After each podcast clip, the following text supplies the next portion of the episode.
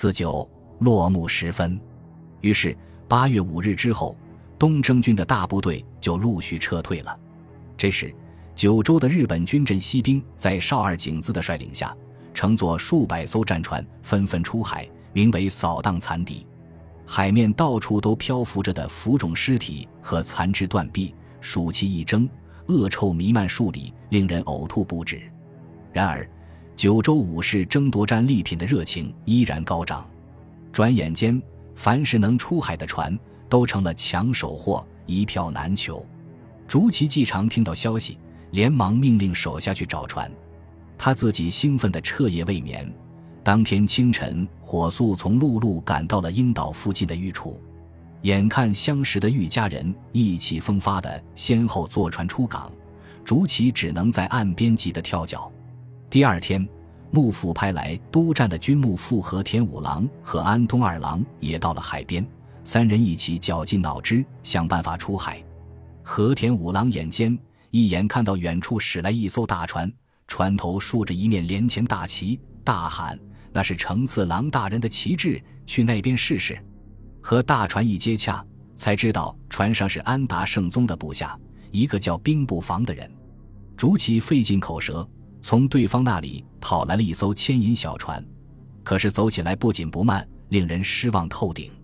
此时前方来了一艘别国守护的大船，船头站着一个面相有些眼熟的人，名叫竹崎。远远就喊道：“守护大人召鄙人前来。”请让鄙人上船一起出阵。龙正定睛一看，这不是肥后国的冒失鬼竹崎吗？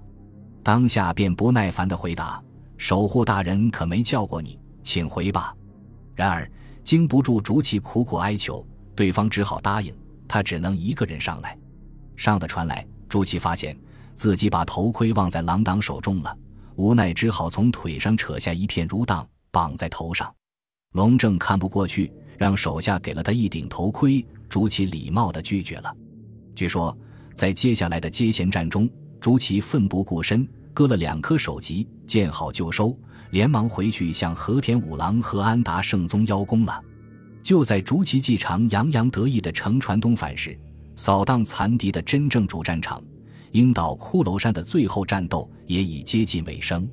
根据余昌的控诉。范文虎丢弃在樱岛的东征军有十余万，被日本军杀的只剩下二三万。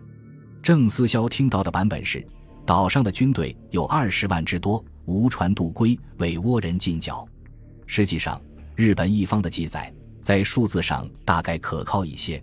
贼之漂流抵樱岛者数千人，无船可济。雷背者居岸下，善修坏船，得七八艘，将已还。岛上残存的东征军大概有几千人，这些幸存者基本浑身带伤，有的已经只有出气而无进气，四肢完好的也已断粮断水多日，有没有力气站起来都成问题。于昌回忆，一片绝望之中，有个军衔较高、平时人缘不错的张百户，并非前面所写的百户张成，鼓起勇气站出来，号召大伙儿一边搜集武器。在滩头设置一些障碍工事，准备拼死一搏；一边在岛上伐木做舟，修补受损战船，好赶紧离开这个鬼地方。在岛上众多的残军中，张百户被尊称为张总管。对于这个张总管，除了《日本传》这些记载，我们几乎一无所知。鲁迅先生说：“中国历史上一向就少有失败的英雄，少有任性的反抗。”少有敢单身鏖战的武人，所以我倒是很想把张总管刻画成一个失败的英雄、孤胆的战士。然而，历史毕竟不是好莱坞大片，要有主角光环，当个失败的英雄条件实在太苛刻。就拿这位张总管来说，岛上来自五湖四海的众人之中，他这个小小百户素无根基，生死时刻不会有人愿意拼死守护他，所以。类似最后誓死追随项羽的那二十八名亲卫，他指望不上。他大概也没有号令千军万马的经验和气度。就算有，他麾下那些千军万马，不过是些风声鹤唳的残兵败卒。所以，真打起仗来，最先死的多半就是他。他一死，全岛残军就再没有了抵抗的勇气，反倒有了投降的借口，土崩瓦解，意料之中。还有一个人，也和笔者最初的心理一样，不能免俗，那就是马可·波罗。这个威尼斯人在《马可·波罗行记》中讲述，统帅东征军的两名男爵逃跑后，被抛弃在岛上的三万士兵无法得脱，待死而已。果然，大岛之王倾国来攻。大岛军登岸以后，没留一兵一卒看守船舶，都忙着深入围歼残敌去了。不料，狡猾的鞑靼人假装退走，实则绕到岸边，反夺了敌人的舰队，航行到大岛。打着本岛君主旗帜，以雷霆之势攻占了日本的都城。据说他们攻入都城之后，占据一切险要位置，把老百姓都放出城，仅留美女。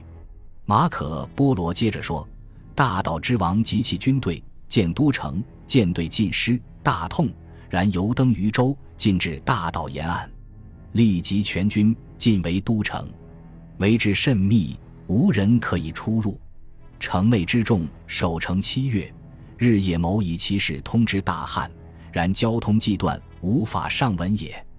这群罗曼蒂克的孤胆英雄，在日本全军围攻下，还坚守了七个月，才体面而有尊严地放下武器，并且发誓永不离去此岛。这个惊天大逆转传说，在第二次征东战争结束后不久，大概在民间流传过一阵子。其中多少也流露出老百姓对东征不归的同胞的一点善意想象和祝福，现实当然与此完全相反。八月七日，少二景滋率领的日本九州军杀气腾腾，大举来袭。在张总管指挥下，东征军在樱岛岸边的最后一战，大概不会那么轰轰烈烈，但一定十分残酷。一方还有点困兽犹斗的余勇。另一方则把对方看成等待收割的猎物。蒙古大汉打围，总喜欢把野兽都逼到一个狭小的猎圈中，看着他们簌簌发抖、哀嚎不已，从中取乐。如今，在以逸待劳的玉家人眼中，元朝军队也成了猎圈中的猎物，未来军功状上的一连串数字和荣耀。八番禺统计说，鹰岛滩头的最后抵抗。结果是岛上残兵杀逆更多，请降者千余人。投降的东征军，凡是北方来的蒙古人、高丽人或汉人，统统在中河岸边斩首。南宋的新府军被称为唐人，似乎得到了优待，免死为奴。本集播放完毕，感谢您的收听，喜欢请订阅加关注，主页有更多精彩内容。